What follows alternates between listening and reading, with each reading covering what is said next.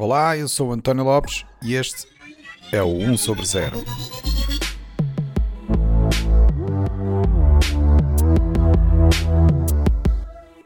Este é o episódio 72, onde vamos falar sobre cibersegurança com Lino Santos. Olá, bem-vindos a mais um episódio do 1 sobre 0.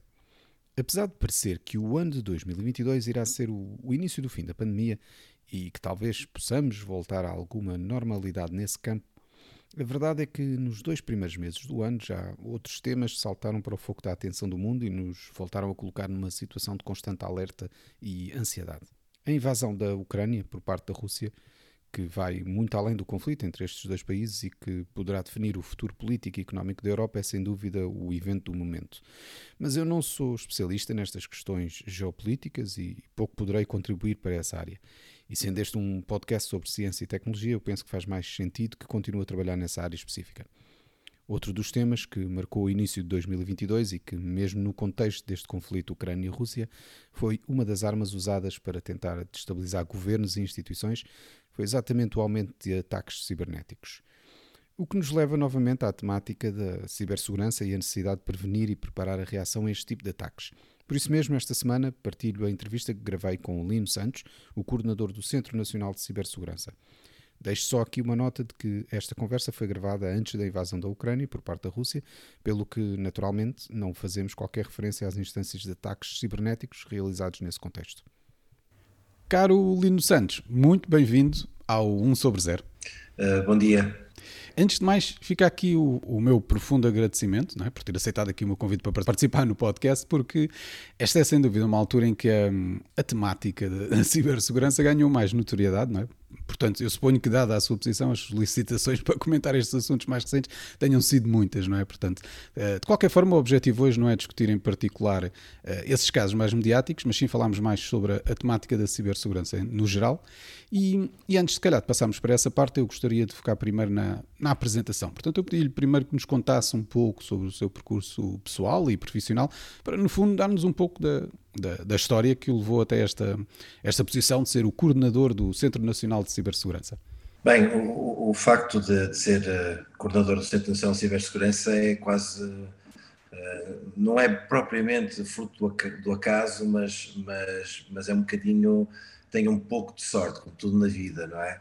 Uh, eu, eu sou licenciado em Engenharia de Sistemas e Informática, tirei, digamos, a especialização em comunicações de dados, numa altura em que não existia internet a não ser no meio académico, e portanto tive a sorte de uh, nascer com, com, com, a internet e crescer com, com a internet, e até, digamos, depois na minha vida profissional também trabalhei em alguns projetos interessantes nesta, na, nesta área.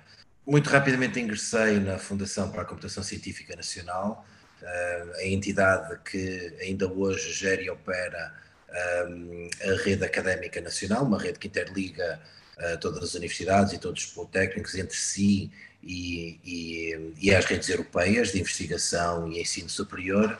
Uh, e foi, digamos, um, um, local onde eu tive um excelente espaço para crescer e um excelente espaço para evoluir estas, estas, estas competências.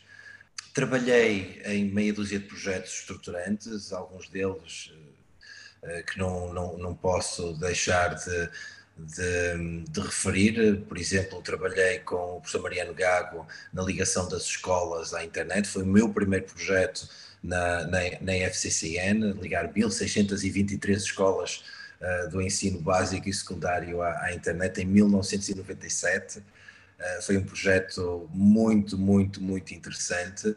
E depois também trabalhei com o, com o Diogo Vasconcelos, que também já não está entre nós, uh, naquilo que foi a digitalização do, do ensino superior, das plataformas de ensino superior e em algumas das plataformas que ainda hoje permitem uma conectividade e uma mobilidade no ensino superior como, como não há paralelo. Estou-me a referir a uma iniciativa chamada EU Campus Virtual e que hoje, que hoje se designa é do roaming, que permite a qualquer aluno ter acesso à internet em qualquer, em qualquer outro estabelecimento de ensino, de ensino superior. Foram duas pessoas que, que me marcaram muito no, no, meu, no meu percurso, pessoas brilhantes, uh, pessoas um, que conseguiam ter uma visão uh, muito para além da nossa, do, do, costume, e que exigiam também de quem, quem depois operacionalizava as suas ideias um compromisso e uma paixão pelo, pelo que faziam, portanto isso marcou-me marcou bastante.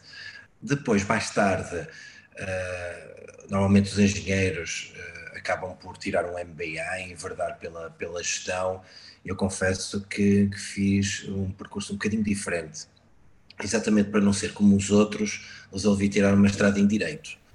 Isto, mais ou menos em 2005, 2006, resolvi tirar uma mestrado em Direito, em particular Direito e Segurança. Já trabalhava na área de cibersegurança na altura, portanto, em 2002, dentro da FCCN, mais uma vez, montámos a primeira equipa de resposta a incidentes de segurança informática em, em Portugal, o Certo.pt, e percebi, percebi que percebia muito pouco para além dos bits e dos bytes uh, da cibersegurança e precisava perceber o contexto de uma outra forma, digamos. E, e, foi nesse sentido que fui tirar esse, esse mestrado em Direito e Segurança e que de facto foi, foi providencial. Portanto, acabei por fazer uma tese uh, na área do governance da cibersegurança, uma tese com o nome é sugestivo, contributos para uma melhor governação da cibersegurança em Portugal. Um, e portanto as coisas foram se juntando. Uh, o meu know-how deixou de ser exclusivamente técnica, passou também a, a, a, integrar outras valências da área do direito, da área das políticas públicas, na área da cibersegurança, estudei que outros países faziam. E, portanto, acaso, acabei por participar naquilo que foi o, a comissão instaladora do Centro Nacional, de, acabei por ser convidado para participar naquilo que foi a comissão instaladora do Centro Nacional de Cibersegurança, depois integrei numa primeira, numa primeira vez o Centro Nacional como, como responsável pelas operações, fazendo exatamente o mesmo que fazia no CERT-PT, e mais tarde como coordenador do, do, centro. Portanto, foi um bocadinho um acaso, mas o acaso, a sorte procura-se, não é? E, portanto, neste caso, uh, uh, é um bocado fruto do meu percurso, uh, quer académico, quer profissional, que esteja hoje aqui com muito gosto. Tá, então, focando agora um pouco mais, efetivamente, no Centro Nacional de, de Cibersegurança, pode-nos dizer exatamente qual é que é a missão do CNCS? A missão do CNCS é extremamente simples. É, eh, digamos, eh, promover para que um cidadão português use o ciberespaço de forma livre e segura. O que está por trás disto é que é bastante complicado. Exato. o centro, o centro atua em, em, em diferentes áreas e, e, todas elas complementares. Uh, atua desde logo na, na, área da sensibilização, formação e treino. Portanto, um dos problemas que uh, nós temos em Portugal diz respeito à literacia digital e sem, sem literacia digital é, é extremamente difícil uh, induzir comportamentos seguros nos cidadãos e nas nossas organizações para que elas digamos, como resultado, tenham elas próprias um ambiente, um ambiente seguro. Portanto, compreendemos que há aqui muito trabalho ainda a desenvolver nesta uh, alteração de comportamentos e, e, de atitudes na utilização das, das, tecnologias de informação e de comunicação. Uh, eu costumo dizer que a nossa vulnerabilidade, mais do que tecnológica, é humana, ou seja, nós temos uma, uma diferença entre o, o nível de progresso tecnológico, um nível de introdução de novas tecnologias, muitas delas disruptivas, no, no, nosso dia a dia e, e, para com a capacidade que nós temos para lidar com elas de forma, de forma segura. Portanto, e isto tem uma tendência a aumentar, portanto, como o progresso ecológico tem vindo a acelerar, principalmente nesta área da, das tecnologias de informação e da comunicação, temos depois um déficit do lado da sociedade, seja, e aqui estou a falar quer de cidadãos, quer de organizações, para lidar com estas novas tecnologias de, de forma segura. Esta diferença entre estes dois níveis é uma vulnerabilidade que nós temos na sociedade e que precisamos de corrigir. Um, o centro trabalha exatamente na diminuição dessa vulnerabilidade por duas vias. A primeira, como eu referi, na, na formação uh, e qualificação dos cidadãos para a utilização segura destas novas tecnologias, e por outra, uh, digamos, regulando a introdução de tecnologias na, na sociedade, regulando as empresas, principalmente aquelas, há um foco muito especial Uh, nas empresas que prestam serviços essenciais, nas empresas que operam infraestruturas críticas e também na administração pública, para que tenham um elevado nível de cibersegurança, ou seja, tenham um elevado nível de adoção das melhores práticas internacionais nesta área.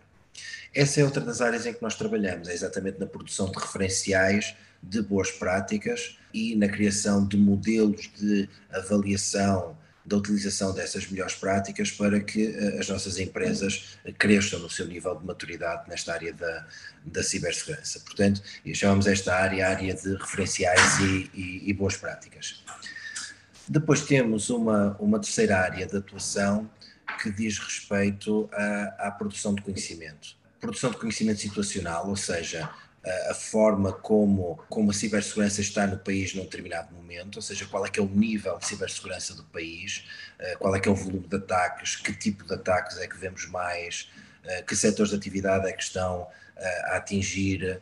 Portanto, chamamos a isto o quadro situacional da cibersegurança e, por outro, também produzimos conhecimento no, que diz respeito a, hum, aos níveis de cibersegurança uh, que são traduzidos pela, ou melhor, que são, que resultam da ação da, na, da sociedade.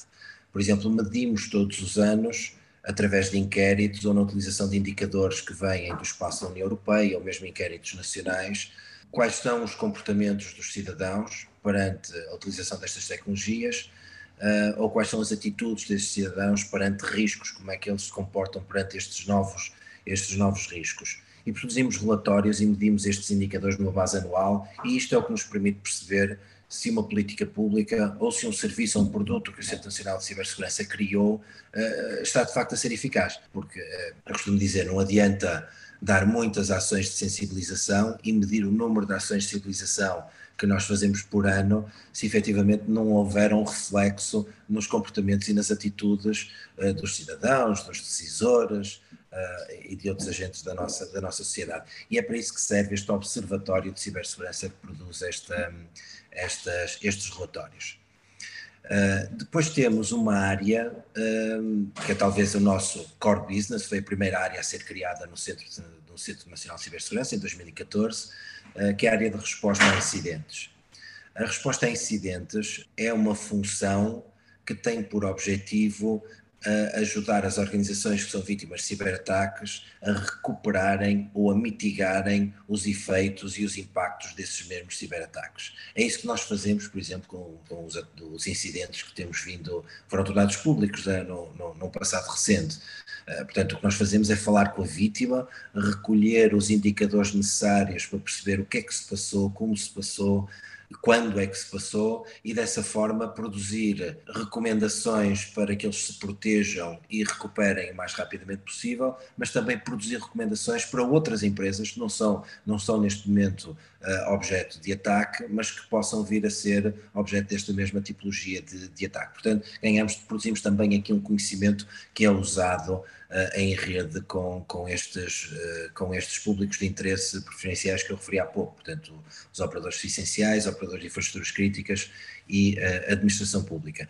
Por último, temos uma área de regulação, portanto, o Centro Nacional de Cibersegurança também é Autoridade Nacional de Cibersegurança e a Autoridade Nacional de Certificação em Cibersegurança, e aqui temos, digamos, uma, uma lógica um pouco diferente, que é para certos uh, públicos de interesse, nós produzimos norma que deve ser, um, ehm, deve ser implementada e deve ser aplicada por, uh, por esses públicos de interesse. Portanto, somos regulador da área de cibersegurança para um conjunto de setores de atividade económica. Falando exatamente nestes tempos mais recentes, em que lá está, temos vindo a testemunhar aquilo que parece ser um escalar de ataques cibernéticos, ou, ou pelo menos que estes se tornem mais mediáticos, exatamente porque mostram ser mais impactantes.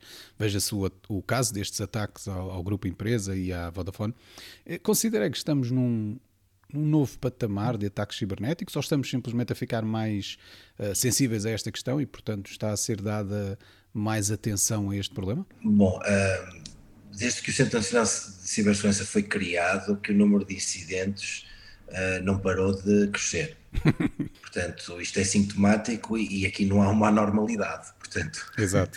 Faz parte da tendência, portanto. Exatamente. Tivemos um aumento de cerca de 80% no número de incidentes tratados em 2020, portanto, o primeiro, o primeiro ano de, de, pandemia, e já agora com particular incidência nos momentos de maior confinamento. Mas já agora, peço desculpa, 80% em relação ao quê?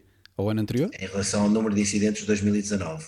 Hum, ok. Portanto, em, em 2020 tivemos um aumento de 80%, uma quase duplicação no número de incidentes em 2020 relativamente a 2019. E tivemos novamente um aumento em 2021 de 30% relativamente ao número de incidentes de um, 2020. 2020. E neste mês de janeiro de 2022 tivemos uma duplicação no número de incidentes relativamente à sua homóloga de 2021. Portanto, a tendência de crescimento é quase uma duplicação por ano, mais coisa, menos coisa, como, como temos vindo a observar. Também queria dizer que, do ponto de vista do grau da sofisticação destes ataques, eles não têm aumentado. Portanto, mesmo estes ataques que observamos uh, no início de 2022 não têm um elevado grau de sofisticação. Um, no entanto, uh, como disse bem, tiveram. Uh, ou impactaram duas entidades que, que têm uma visibilidade muito grande.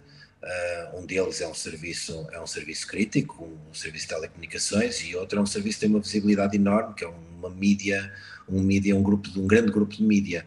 E portanto, efetivamente esses dois incidentes tiveram uma atenção mediática muito uh, muito grande. Mas a questão é exatamente essa, não é? Porque estes ataques eh, mais recentes que estávamos a falar acabaram por ter esses impactos que foram muito relevantes no país. Por um lado, pronto, temos o, o grupo empresa a dizer que o ataque de que foram alvo foi um ataque à liberdade de imprensa. Mas por outro lado, temos é o ataque à Vodafone, que se revelou particularmente eh, preocupante pela dependência que nós vimos não é, de algumas das infraestruturas críticas do país à, à, conectividade oferecida pela empresa, como por exemplo o facto de termos corporações de bombeiros e INEM sem comunicações e até alguma infraestrutura de pagamentos que deixou de, de funcionar. Estes efeitos, pronto, podem ser catastróficos se este tipo de ataques forem mais globais e coordenados e até é fácil de imaginar que é quase possível uh, paralisar um país se for aplicado um ataque um pouco mais sofisticado. E, e face a este potencial uh, catastrófico, e eu sei que estou a ser aqui um pouco fatalista, eu sei, uh, mas porquê é que esta questão não é abordada pelo Governo ou mesmo pela União Europeia como uma, uma possível ameaça existencial que é? Mas uh, a cibersegurança e esse tipo de ataques que acaba de descrever estão, estão no topo da agenda de, de várias organizações. Uh, a União Europeia tem, tem prestado uma atenção, uma atenção grande a este tema, tem vindo a desenvolver um conjunto de instrumentos e, e de diretivas na área. destacava talvez a, a diretiva de segurança das redes e da informação, que nós chamamos a diretiva NIS, eh, que, lá está, elenca um conjunto de entidades consideradas importantes e essenciais e para as quais deve, deve ser obrigatória a adoção das, das, referidas boas práticas, portanto deixam de ser boas práticas e passam a ser práticas. regulamentos, exatamente porque um, sabemos que os impactos eh, de um incidente de grande escala numa dessas entidades tem, tem repercussões no bem-estar dos cidadãos e no dia a dia dos cidadãos. Portanto, e aí identificamos a energia, identificamos um, a distribuição de água potável, um, os serviços bancários, mercado de valores. Um, Telecomunicações também? aéreos, marítimos e terrestres. Portanto, temos aqui um conjunto de, de, de setores de atividade que, aliás, vão ser alargados uh, dentro em breve através de uma revisão dessa diretiva, onde integramos outras, outras coisas como distribuição alimentar, como, como espaço. Portanto, uh, uh, o objetivo é um conjunto de entidades cuja disrupção possa ter um impacto forte na sociedade, essas devem ter um elevado patamar de cibersegurança. E, portanto, há uma preocupação da União Europeia nesta, nesta matéria e não há dúvidas. E mesmo do ponto de vista setorial, o World Bank há anos que coloca a cibersegurança no top 3 das preocupações do, do, do, sistema, do sistema bancário e do sistema financeiro. Portanto, a, preocupação há. Agora, precisamos é de acompanhar o investimento nestas áreas, público e privado, em consonância com o nível de risco que estamos a correr. E, efetivamente, uma das coisas que percebemos com um, este incidente da Vodafone, eh, e aproveito para deixar a nota eh, que considero, o Centro Nacional de Cibersegurança considera que a Vodafone teve um desempenho exemplar na resposta a incidentes e até na forma como comunicou ao público e aos seus clientes o incidente, com total transparência e com um plano de ação bem definido. Há setores que são extremamente importantes pela, pela, porque fazem parte da cadeia de valor de outros serviços que são igualmente importantes, como referiu falou nos bombeiros, no, no INEM, na, na, rede multibanco, que dependem das telecomunicações, mas também dependem da energia. São talvez os pois, dois pois. setores depende, são os dois setores, se tiverem uma disrupção forte, temos um, um, efeito em cascata, um, eu diria, uh, imprevisível na, na, nossa sociedade. Portanto, esses devem ter uma, uma, atenção especial, obviamente, pela importância que têm nesta, nesta cadeia de valor daquilo que são os serviços essenciais à sociedade. E, e faça isto tudo que nós temos estado aqui a falar, parece que a preparação e a prevenção são a, as palavras-chave, não é? Antes, mas antes, de calhar, de falarmos daquilo que pode ser feito, vamos tentar antes perceber o, o, o, estado em que estamos. Qual é que é a avaliação que faz do estado de preparação do país? E eu aqui estou a incluir o Estado, as empresas, os cidadãos, para que se possam proteger e também responderem a ataques cibernéticos, sejam de que tipo forem. Eu separava a sua, sua questão em duas partes, cidadãos e empresas. Ok. Do, do ponto de vista de cidadãos, que note-se também são colaboradores e, portanto, as atitudes e os comportamentos desses cidadãos dentro das empresas, nas empresas claro. fazem parte da cibersegurança das empresas. Nós temos, de facto, um, um déficit de, de, competências. Portanto, o último relatório DESI, que mede as competências digitais dos vários países da União Europeia, uh, colocam Portugal num, num patamar, uh, num patamar um, perigoso. Uh, e, portanto, nós aí temos efetivamente que apostar na qualificação uh, dos nossos cidadãos com aquilo que se chama a ciberhigiene, ou seja, com os comportamentos mínimos seguros para lidar com uh, as tecnologias de informação e da comunicação. E aqui estamos a falar de, das redes sociais, estamos a falar de, da, da securização dos, dos, dispositivos que usamos, estamos a falar de eh, dos backups, de segurar a rede doméstica, estamos a falar dos comportamentos de consumo, ou seja, da utilização de mecanismos de comércio eletrónico. O Centro Nacional de Cibersegurança tem aqui uh, um conjunto de cursos online relativamente simples, de duração curta, 3, 4 horas, que aconselhamos que todo cidadão faça e aconselhamos que as organizações um, coloquem nos planos de formação dos seus colaboradores, exatamente seguindo esta lógica de que os comportamentos e as atitudes uh, desse, desse colaborador uh, são um fator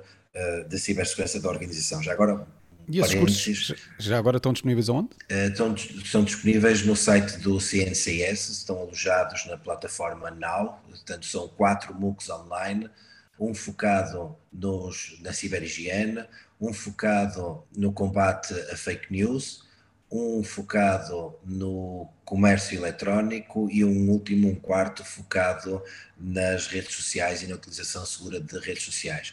Parênteses que que eu ia dizer, e para enfatizar o quão importante é o fator humano na cibersegurança, hum, é que nós, em todos estes anos, cerca de 40% dos incidentes que tratamos dizem respeito a um, phishing, fraude, ou por detrás do vetor de ataque foi efetivamente o fator humano e o humano clicar num link que não devia ou instalar uma aplicação que não devia num computador que não devia. Portanto, uh, isto só para, para, percebermos o quão importante é nós termos estes colaboradores e estes cidadãos com um, as competências mínimas para utilizar estes, estes mecanismos com, com segurança. 40% todos os anos dos incidentes que tratamos o vetor explorado não foi aquela coisa complicadíssima dos filmes de ficção científica, foi mesmo uma, uma, aquilo que se chama engenharia social. Portanto, alguém foi ludibriado a fazer uma coisa que não devia ter, ter, ter, ter feito. Depois temos a componente da, das organizações, e na componente das organizações podemos distinguir um conjunto de setores que, fruto das circunstâncias, fruto do, do historial, têm uma elevada maturidade. Estou-me a referir, por exemplo, à banca, que eh, é objeto de ataques informáticos desde a década de 90, também desde que existe internet, que a banca é, é, é alvo de, eh, de ataques e, portanto, tem uma forte consciência, investe bastante na área e tem um elevado grau de, de, de, maturidade na adoção daquilo que são as melhores práticas, como, como referia, os referenciais que eu referi, que eu referi atrás. Depois temos setores que tradicionalmente estão agora a atravessar os processos de digitalização uh, e de transição digital, portanto estão a iniciar ou estão em fase de transição digital e esses são aqueles em que temos que prestar uma maior atenção e dedicação por parte do Centro Nacional de Cibersegurança, que é ajudá-los a fazer essa transição digital, pensando, obviamente, nos ganhos de eficiência que vão ter com a transição digital, mas também no aumento da superfície de ataque e dos novos riscos para os quais não estão habituados uh, a lidar. E, portanto, uh, tem que, ao mesmo tempo, capacitar, criar as condições e as estruturas internas para uh, lidar com estes novos riscos. aliás, essa é uma das mensagens que o Centro tenta tenta passar, e, é também com um conjunto de parceiros com, com, os quais trabalhamos, como a Cotec, por exemplo, que é uh, uh, colocar a análise de risco da cibersegurança ao nível da análise de risco de negócio, uh, colocar os riscos de cibersegurança uh, logo no plano de negócio e provavelmente o ideal seria antes do go no go para o processo de transição digital, ponderando por um lado os ganhos que são óbvios de eficiência, mas por outro lado os custos que temos que incorrer para mitigar os novos riscos que não tínhamos por não termos aquele, digamos, aquele grau de, de digitalização da nossa organização. Portanto, a, a chave do sucesso está em ponderar estes dois fatores, em fazermos uma transição em segurança, uma transição digital em segurança. Eu acho que uma das coisas que, efetivamente, e tocando nesse ponto, e que eu acho que é essencial, é que, pelo menos é, na minha opinião, é o que eu considero que está aqui a faltar um pouco, é, é ver essa interpretação uh, global de que os dados são efetivamente tão valiosos como outros bens físicos, como o dinheiro, e que as pessoas, se calhar, e, as, e para as próprias empresas ainda poderão não ter-se apercebido disso. Eh, se não vejamos, há a questão, quando nós falamos de dinheiro que existe num banco, toda a gente é sensível à necessidade das medidas de segurança que um banco precisa de aplicar para proteger esse dinheiro físico. É? E por isso mesmo, e como falou bem, é do conhecimento geral que é, é muito difícil assaltar um banco e, e, e, quem o assaltar sabe que terá consequências muito sérias. E isto é assim porque há essa interpretação uh, coletiva da importância que é proteger o bem físico, que é o dinheiro nos bancos. Mas no caso dos dados, não é? Eh, muitas das empresas que trabalham com dados e os próprios clientes das mesmas tratam este assunto com uma certa leviandade que acaba por ser preocupante, não é? Porque, porque deveriam uh, ter a mesma noção e a mesma preocupação ao nível dos dados que, que têm com outros bens físicos. Porquê é que será que a segurança dos dados não é considerada, se calhar, da mesma forma que esta segurança física? Como é que se explica esta atitude de, diferenciada que leva depois às consequências que até já, já falámos aqui e que também por via da exploração da engenharia social, não é? E, e por outro lado, como é que o, o, o CNCS pode atuar exatamente para desportar esta uh, uh, consciência coletiva de segurança informática em todos nós? Essa pergunta não é fácil de responder.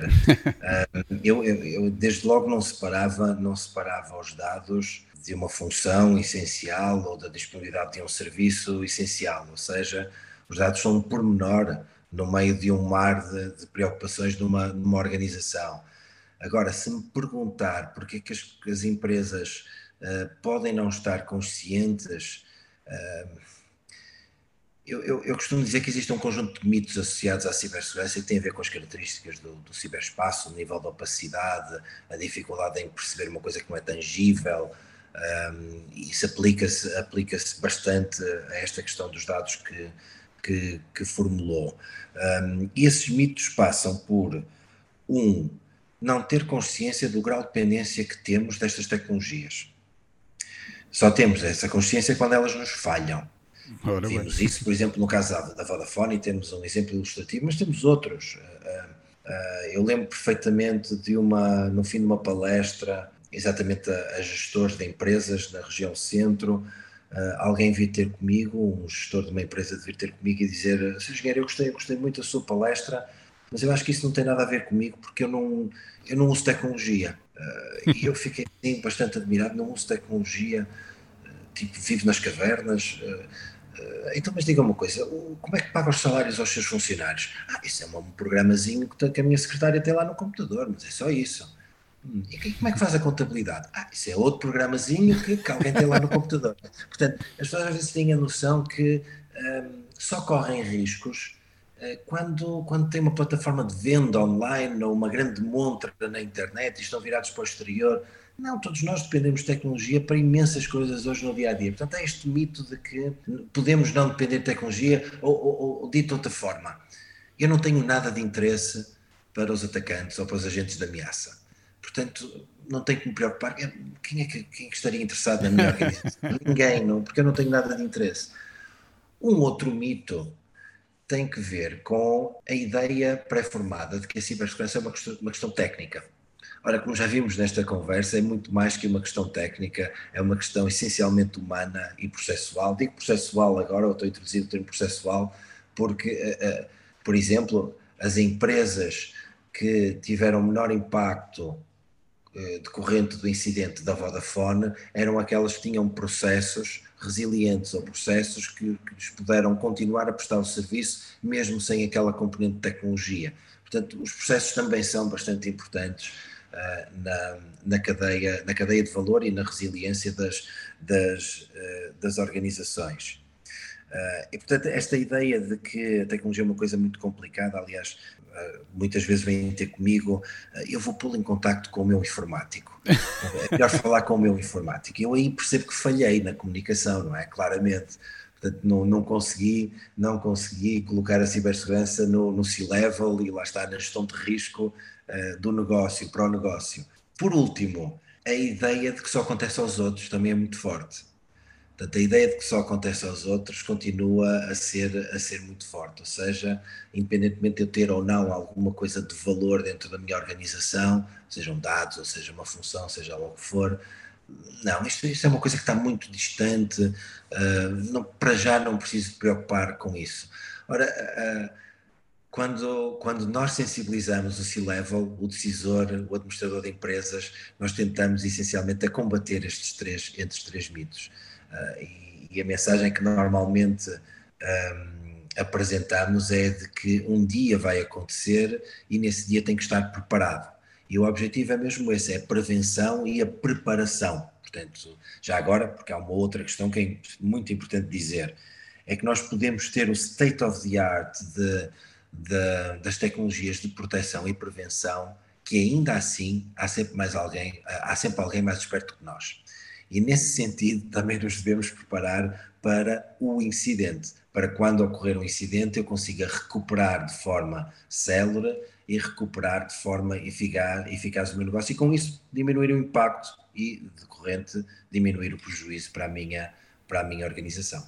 Pois, exatamente. Era exatamente essa a última pergunta que até iria fazer, que tinha a ver com esse aspecto de uh, os acidentes acontecem, não é? Portanto, também tem a ver não só com a prevenção, mas também com a preparação de quando o acidente ou o incidente acontece, uh, podermos ter a recuperação o mais rapidamente possível, não é? E, daí a importância dos backups, a importância de testes de recuperação de sistemas e tudo isso que faz exatamente essa, essa diferença e que é preciso também trazer essa consciência às empresas e às, e às pessoas. Uh, agora, passando um pouco para uma discussão mais no futuro e em jeito de conclusão, há aqui um conjunto de desafios que eu acho que podem influenciar ainda mais o impacto na cibersegurança e desses desafios eu gostava de destacar dois em particular. Primeiro, a, a questão da utilização da inteligência artificial neste campo, não é? À medida que nós vamos vendo os mecanismos de automação e de ferramentas de exploração de vulnerabilidades e mesmo penetração dos sistemas, elas vão evoluindo, não é? E a tendência é mesmo que a inteligência artificial se torne uma ferramenta tanto de proteção como de ataque.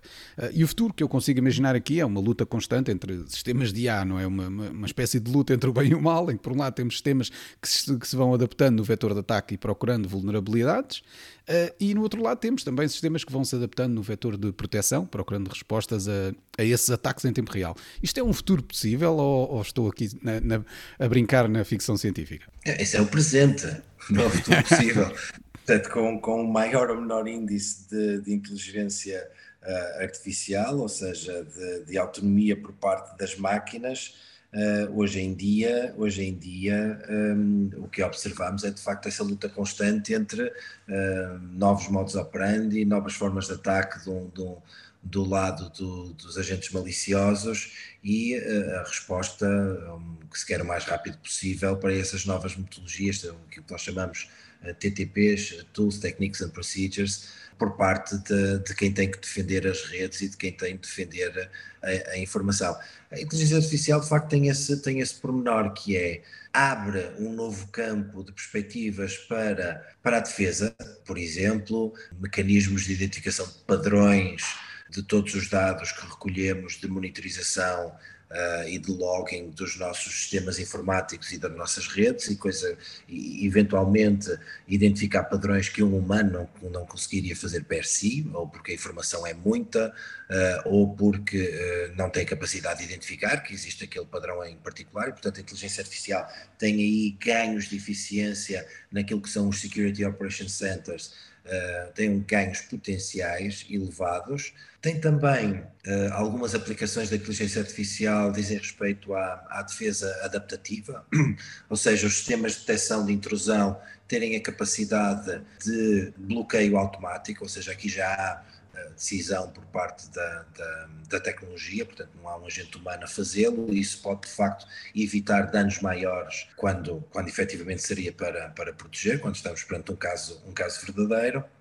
Mas depois tem uh, este efeito perverso que é também dá uma grande ajuda ao, aos atacantes na, na, descoberta de novas, novas vulnerabilidades, por exemplo, ou, uh, por exemplo, no campo da engenharia social, uh, com aqueles chamados deepfakes, produzir mensagens e engodos indistinguíveis da realidade, não é? Portanto, já vimos alguns exemplos bonitos, não é? O Barack Obama a fazer um discurso muito interessante, que obviamente não foi ele que o fez, foi um mecanismo de inteligência artificial que, que, produziu aquela imagem, mas agora imaginem isto num discurso coerente, uh, telefónico, com alguém a levá-lo a uh, partilhar Sim. as credenciais, não é? E nós temos, temos assistido nos últimos meses, por exemplo, àqueles, àquele ataque uh, de phishing uh, em que alguém se faz passar por um vendedor, vendedor não, um, um, um colaborador da, da Microsoft uh, a pedir credenciais e a gente ainda detecta ali um sotaque de, um, de, uma determinada região do país, mas imagine isto com um mecanismo de inteligência artificial em que não conseguimos perceber aquela, aquela pronúncia e, portanto, temos um, um, diálogo perfeito com o, com o potencial vítima. É, é, um, é, um mundo, é um mundo em que novos riscos vão ser introduzidos também pela inteligência artificial portanto temos que nos preparar. Há aqui algo, lá está, há aqui uma componente regulatória importante e ainda em conta ao início da nossa conversa, em que nós temos efetivamente também que diminuir aquela vulnerabilidade societal regulando a introdução de tecnologia, a União Europeia está a criar um regulamento uh, para a introdução de inteligência artificial uh, no mercado europeu. Eh, e esse regulamento utiliza uma abordagem baseada no risco, em que obriga o operador que vai utilizar a tecnologia a fazer uma, uma análise de impacto uh, da introdução dessa tecnologia. Portanto, podemos prever alguns impactos negativos e, um, desde a fase de desenho da tecnologia, introduzir mecanismos que, que, que permitam que ela seja uh, desenvolvida e uh, disponibilizada com mecanismos de segurança. Agora, nós não conseguimos prever e a mente dos agentes maliciosos não tem limites, a imaginação deles não tem limites, não conseguimos, não conseguimos prever todos os impactos, portanto temos de alguma forma que nos preparar para, para responder, nesse caso para responder a incidentes. Pois. E o outro desafio que eu queria expor é no fundo da computação quântica, porque isto é sabido que todo o Todo o conceito de proteção de sistemas baseia na criptografia, que dependendo do facto, de, de, depende muito deste facto de ser computacionalmente muito difícil quebrar as chaves que são usadas para cifrar os dados. Mas os computadores quânticos, não é? quando se tornarem uma realidade, poderão deitar por terra toda esta base da, da criptografia pelo facto de conseguirem uh, decifrar estas chaves muito mais rapidamente do que é feito até agora. E ainda que isto não seja um problema atualmente, é possível que haja já hackers que estão a guardar dados cifrados agora que sabem que ainda não podem decifrar, mas que no fundo poderão decifrar num futuro em que os computadores quânticos sejam uma realidade. E, e, ainda que se possa dizer, ah e tal, mas a maior parte desses dados só são relevantes num determinado período temporal, uh, não serão relevantes no futuro. Sim, é, é, capaz de ser verdade, mas há muitos outros dados que são intemporais, como propriedade industrial ou informação sensível e privada de, de pessoas e estados, que depois pode ser usada para fazer uh, chantagem sobre os mesmos, não é? Portanto, como é que nós podemos nos prevenir para este género de futuro em que os computadores quânticos são uma realidade? Está aí um excelente exemplo em que precisamos de todos os cuidados na introdução desta nova tecnologia eu diria que aí os principais interessados não são propriamente hackers, são Estados, Estado, são Estados com capacidades ofensivas que estão interessados em um, ir colecionando a informação que hoje, que hoje está cifrada, mas que uh, será decifrada assim que a tecnologia estiver, estiver disponível, não é? e esse é um problema que temos hoje. Portanto, e, e, e, esse problema já está a ser endereçado, quer pela União Europeia, quer por vários Estados-membros da União Europeia, no sentido de se encontrar um, o mais rapidamente possível mecanismos de cifra da era digital, não da era quântica, uh, mas resistentes uh, à computação quântica. Portanto, há um forte investimento uh, na investigação e desenvolvimento de mecanismos de cifra uh, digitais, portanto, ainda com tecnologia digital, mas que possam de alguma forma ser resistentes à computação quântica, porque a, percepção que existe é que alguns, alguns Estados adversários uh, já estão hoje a fazer essa coleção uh, e essa recolha de informação, ainda que cifrada, um, para quando a tecnologia de computação quântica estiver, uh, esteja disponível. Por outro lado, as tecnologias quânticas não se ficam pela computação quântica e, portanto, também existem os conceitos de comunicação quântica e também existem os conceitos de cifra quântica. As tecnologias quânticas também vão permitir, e isso tem a ver com as características da própria tecnologia, uh, desenvolver mecanismos de cifra infalíveis. Portanto, isto tem a ver com as características físicas do fenómeno quântico que permitem que, digamos, sempre que alguém aceder a uma informação, uh, se tiver acesso a ela, conseguir uh, aceder a essa informação, ela, ela, ela destrói-se e, portanto, não é, não é visível para quem uh, realizou, realizou o ataque. Portanto, isso são tudo áreas onde há um forte investimento, quer de adversários, quer da União Europeia, no sentido de de, de proteger eh, esses ativos que, que, referiu, propriedade intelectual, segredo de Estado um, e, digamos, até comunicação operacional, não é? Um, os dados operacionais de, daquilo que são as infraestruturas críticas de cada um dos países da União Europeia têm um valor enorme, são tidos por privados e têm um valor enorme para, para um adversário. Muito bem. Lino, muito obrigado. Foi uma conversa excelente. Eu quero mais uma vez agradecer a disponibilidade para participar no, no podcast. Ah, obrigado, eu, e boa tarde. Um abraço e até breve. O 1 sobre 0 é um podcast produzido por mim, António Lopes. As músicas são da autoria do Rui Carmo. Se quiserem saber mais sobre o podcast, aconselho-vos a visitar o site 1sobre0.com onde poderão encontrar mais informação sobre os diversos convidados e sobre cada episódio, incluindo as várias notas e referências que fazemos durante as conversas. O podcast só é possível porque tenho um grupo de amigos fabuloso que me ajuda, desafia e contribui grandemente para o meu bem-estar emocional. Se quiserem entrar no nosso mundo louco de conversas sobre o futuro, podem começar por visitar o site oneoverzero.org. E lembrem-se, se gostarem do podcast, partilhem com os vossos amigos. Se não gostarem, partilhem com os vossos inimigos. Até à próxima!